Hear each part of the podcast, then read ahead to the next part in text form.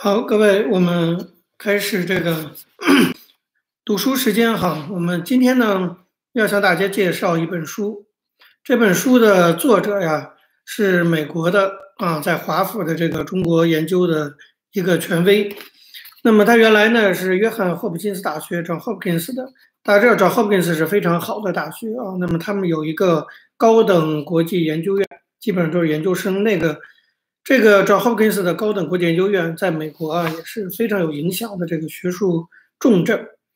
这个学院里呢有个中国研究中心，那么他的前任主任叫戴维·兰普顿，啊前前任了啊，戴维·兰普顿，大卫·兰普顿，这个人是在美国也是非常有名的中国研究权威。那么《纽约时报》啊，《华盛顿邮报》啊，常常援引他观点。他现在年纪大了，他已经退休很多年了，而且我估计现在也。不怎么常出来讲话了，因为年纪确实很大。但是他在前几年呢写过一本书啊，就是叫做《From 邓小平 to 习近平》，两个平啊，从这个平到那个平。那么这个书有中文译本，那在当然也是在台湾出版的。我是看的台湾出的中译本，大家可以上网 Google 一下就 Google 的出来。哈，大卫·兰普顿，书名就是从邓小平到习近平。那么我为什么要推荐这本书啊？就是这个大卫·兰普顿是。呃，美国的中国研究学者中典型的熊猫派，我们都熟悉“熊猫派”这个词儿，像 Panda。为什么叫熊猫派？刚才有网友问，就是比较不能说他们亲共，其实我觉得客观点讲，但是他们很对中国有感情，可以说是亲中。那么希望中美两国之间呢能够保持一个友善的关系，不希望看到中美之间的冲突。那么为此呢，他们希望跟对华政策应该是这种哈接触政接触政策，通过更多的合作推动中国的变化，甚至推动这个中国共产党的变化。这么一批学者，我们称之为熊猫派啊，或者熊猫拥抱派哈，这个抱熊猫，那因为熊猫是中国的代表嘛，这个吉祥物，所以大卫·兰普顿就是这方面的代表人物，对中国友好的不行哈。那么这本从邓小平到习近平呢，就是我觉得典型的中国熊猫派的一个关于中国的这个观点的一个非常有代表性一本著作。不过即使在这本书中，为什么要推荐？就是你隐隐约约也可以看到啊，即使连这些亲中的学者，他对于中国的发展，对于未来的发展，现在也开始变得有点忧心忡忡了啊。那么为什么这么讲呢？这个在从邓小平到习近平这本书中啊。当然，兰普顿，我我要先讲，就是熊猫派有一个特点。你看美国的华盛顿智库这些熊猫派，他们都有一个特点。这个呢，中国国内有批人可能也有相同的特点，就是他们都是邓小平的粉丝，邓粉。这个熊猫派的美国学者啊，有很多都是认为，就是他们对中国有好感，就是他们当然对毛泽东没有好感，但是他们对邓小平都非常有好感啊，认为邓小平务实，搞改革开放，有可能使中国开始进入到世界文明国家行列等等。那么，当一九八九年邓小平镇压六四，这个使得一些熊猫派开始这个对邓小平有些怀疑。可是邓小平后来南巡，中国有经济改革，那么邓小平又成了熊猫派的这个精神上的仰慕仰慕对象啊。所以我要强调，熊猫派学者是邓粉。那么从邓小平到习近平一书中，你就看得出，兰普顿把邓小平跟习近平做对比，他在这本书中当然一以贯之的。啊，我觉得这书中，我觉得大介介绍哈，就是我今天要介绍他三个主要观点，就是这我觉得值得向大家推荐的。你也不一定有时间去看那本书的话，你就听我介绍一下就好了。你觉得看是不是你能认同？第一个观点呢，就是兰普顿他虽然一以贯之的肯定了邓小平推动改革开放的这个所谓的啊英明这个决策，可是作为一个美国学者，多少还是要实事求是一点啊。所以他也指出了一个事情。我觉得这个观点呢，就作为一个熊猫派学者，至少他还能有这个清楚的判断。他说什么呢？他说中国能够在邓小平执政时期顺利的走上经济发展的改革之路，某种程度上也是当时的国际环境提供了中国难得的机会。换句话说什么呢？就是兰普顿也承认中国能够发展起来。那当然，中国自己努力有一部分啊，可是很大程度是国际环境给中国提供了机会。就是中国这个共产党有的时候他命还挺好啊，当他开始要重新改革的时候，正好当时整个国际环境就是邓小平启动所谓的改革开放的时候啊，中国的国际环境是有些变化，没那些变化啊，那也不是中国促成的变化，没那些变化，中国也不可能发展的这么顺利。哪些变化？兰布顿给大家列举了一些，对我们来说是个知识的补充啊。但是大家回想一九七零年代末前后，兰布顿说那个时候美国刚刚退出越南啊，那么台湾呢，在蒋经国执政下开始迈入相对开放的这个阶段。另外那个时候贸易和全球化正在取得生产的动力。另外日本、韩国、新加坡、台湾啊等等，包括亚洲四小龙啊等等。活力十足的东亚经济正在起飞，所有这些导致了一个重要的结果，就是为剩余资金要寻找机会。这些经济都四小亚洲四小龙腾飞起来了，积攒了很多的外汇储备。台湾那时候外汇储备跟日本哈不相上下，日本那外汇储备也非常多，这么多的钱，他们要找机会。你知道这个资本家手里有钱，他要投资，当然要找劳力和土地成本非常廉价的地方。那中国就正好提供这个地方，这当时耳熟能详的一个观点，但是我觉得我们作为一个回顾，还是要了解中国改革开放当初的这么一个背景。另外，拉布顿也特别指出，这个我们讲的不多，就那个时候整个国际的航运成本也下降，飞机生产的很多，所以经济发展在很大程度上和那个美国经济在价值那个经价值链上攀升。那么中国那个时候就非常希望跟美国合作。那当然，美国也乐于支持中国，跟中国合作。那时候中美关系非常好，熊猫派学者就是那个时候中美关系位置较好的一批人，而且是推动者。那其实我讲这点，就是说这个观点当然老生常谈，就是中国经济改革开放很大程度是国际红利。那我觉得从这个观点引申出来的一个思考，我跟大家分享，就是说卷入全球化之后的中国，那么其经济发展。也将在越来越大的程度上依赖于一个良好的国际环境，对不对？其实某种程度，中国占了世界的便宜，但是等于某种程度把自己的手脚也绑住了。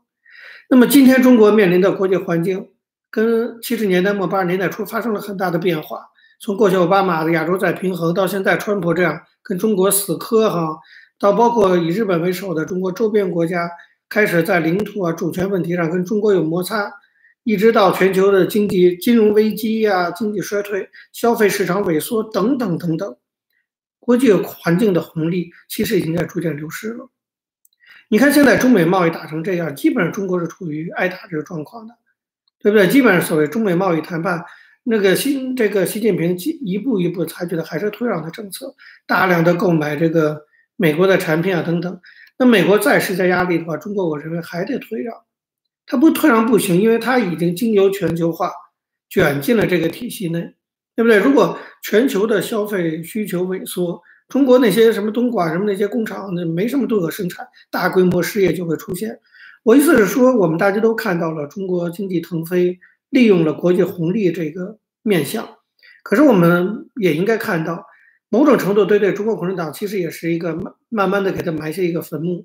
就是它也被套进了全球化，一旦被套进了这个国际的产业链啊，或者这个整个的这个国际经济大环境之中，那你自身的这些经济发展，除非你重新闭关锁国啊，那要不然的话，你也是会受到整个国际经济环境的牵制的。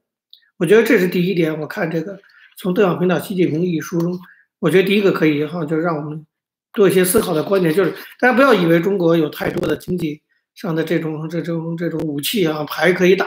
其实它也是束手束脚，因为它已经被强行融进了这个全球化的环境中。那么第二个呢，我觉得作者就是兰伯顿呢，他当时长期研究中国的，而且他经常去中国，他跟中国的官方的接触也非常的多。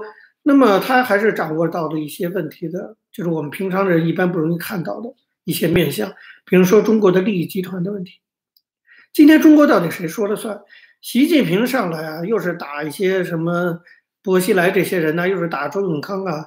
其实某种程度，我认为就是利益集团之间的争夺。但是到底今天中国是谁说了算？真的就是习近平说了算吗？真的就是中国共产党说了算吗？还是说，其实，在习近平和中国共产党背后，还有一只更深藏的黑手，就是中共内部的大的利益集团？我觉得这是兰普顿提出的一个非常犀利的观点，而我也是相当认同的。兰普顿他以一九九九年，大家记得九九年出了一件大事，啊，那就是北约飞弹误炸了中国驻南斯拉夫的大使馆。兰普顿就引用这件事，他指出，他说在当时啊，当中国国内的反美的舆论，大家记得那时候包围美国大使馆啊，官方鼓励之下，这个民族主义甚嚣尘上的时候，兰普顿说，他说他提供了一个缺口，让中国各个官僚机关推进他们的利益。他讲什么意思？说中美关系的恶化，某种程度是中国国内一些利益集团乐于见到的。因为中美关系一旦恶化的话，中国国内的一些利益集团可以谋取他们的集团利益。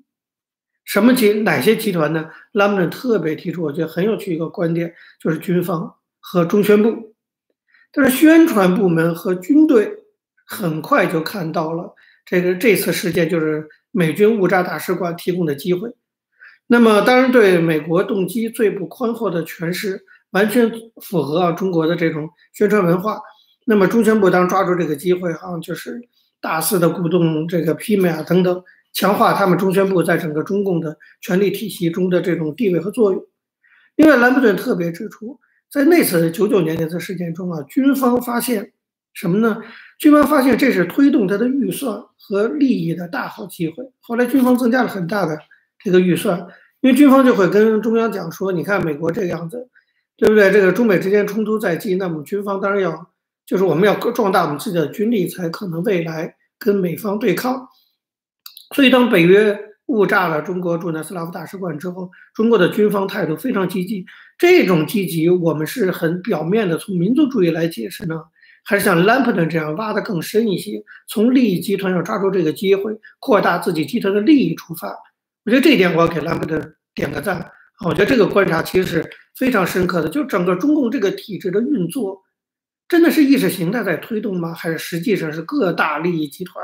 其实我们后来也讲过，八大利益集团，就八个国民生产的命脉行业，他们才是真正的中国的操盘手，是他们推出谁支持谁等等。兰姆顿已经看出了这个问题，我觉得这是特别值得我们深思的啊。那么，我觉得兰姆顿在这里非常敏锐地观察到了利益集团这个东西在中国政策决定中起的作用。我觉得我们就关心邓小平啊，这个关心江泽民呐，什么习近平啊，是吧？我们关心这关心那，关心权力斗争，我们应该多关心关心中共的大的利益集团内部的利益集团。中共大的利益集团有几块啊？石油啊、铁路啊、能源呀、电子啊等等，都被这些不同的富二代控制。这些利益集团起了什么作用？在整个的中共体制中，这是兰姆顿给我们提出的一个课题，也是这本书我觉得值得看的一个原因。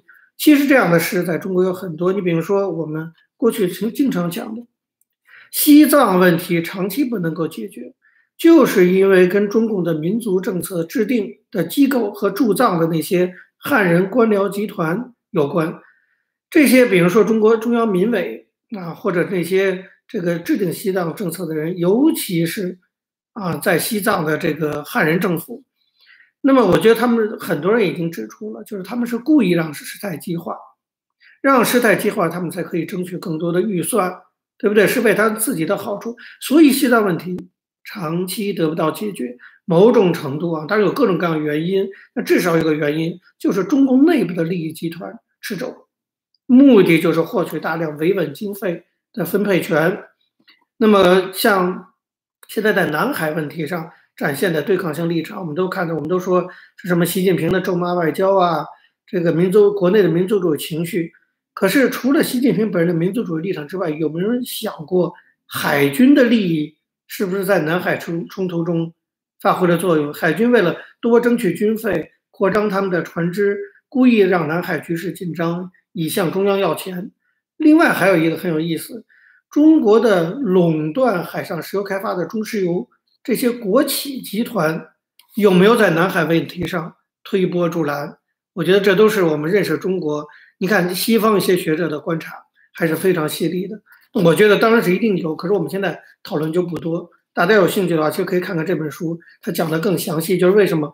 其实就是南海争端中，我们应该去考虑海军这个军种以及中石油这个国企集团在南海问题上起的作用。而不是只考虑什么民族主义啊、习近平的野心呐、大国扩张啊、什么跟越南、菲律宾的冲突。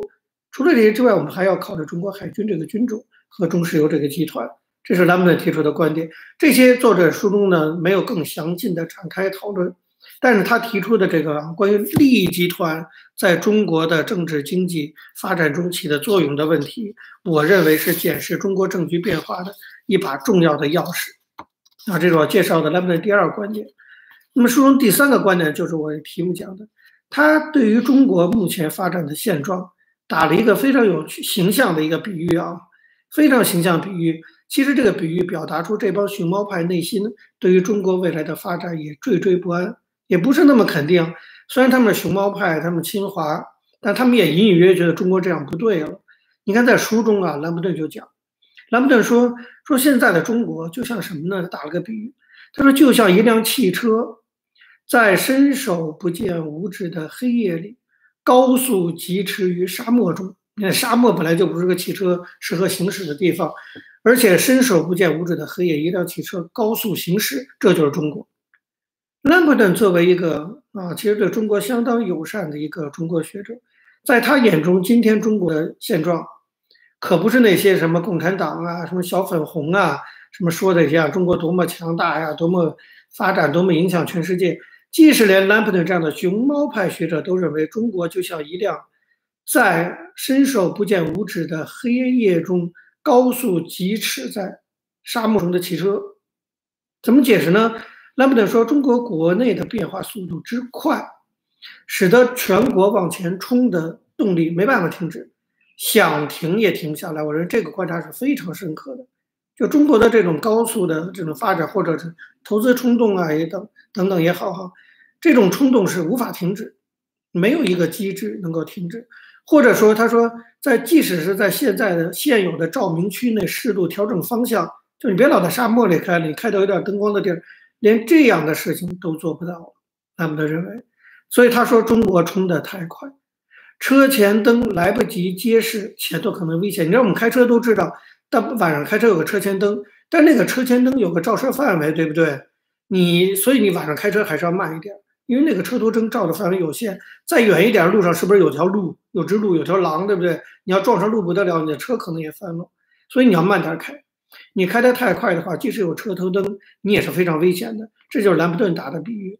他说，车头灯来不及揭示前头可能危险，速度太快就会制造危险。他说，不仅是环境方面出问题，中国在任何时刻都有可能在黑暗中撞上什么东西。这兰普顿在他书中这他的原话啊，我再说一遍。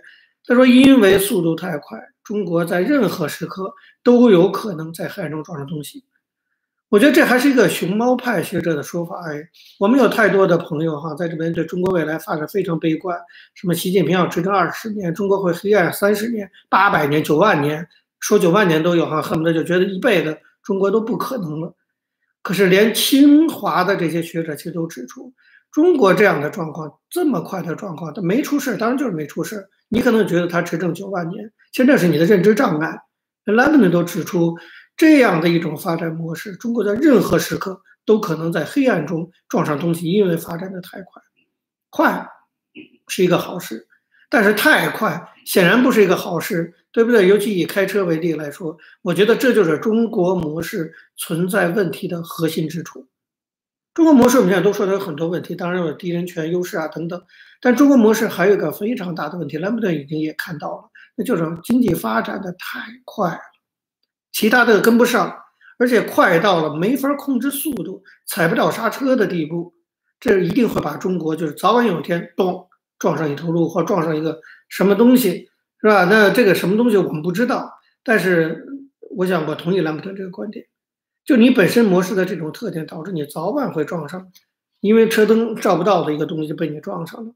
那么过快的发展必然带来很多的负面作用和不确定性。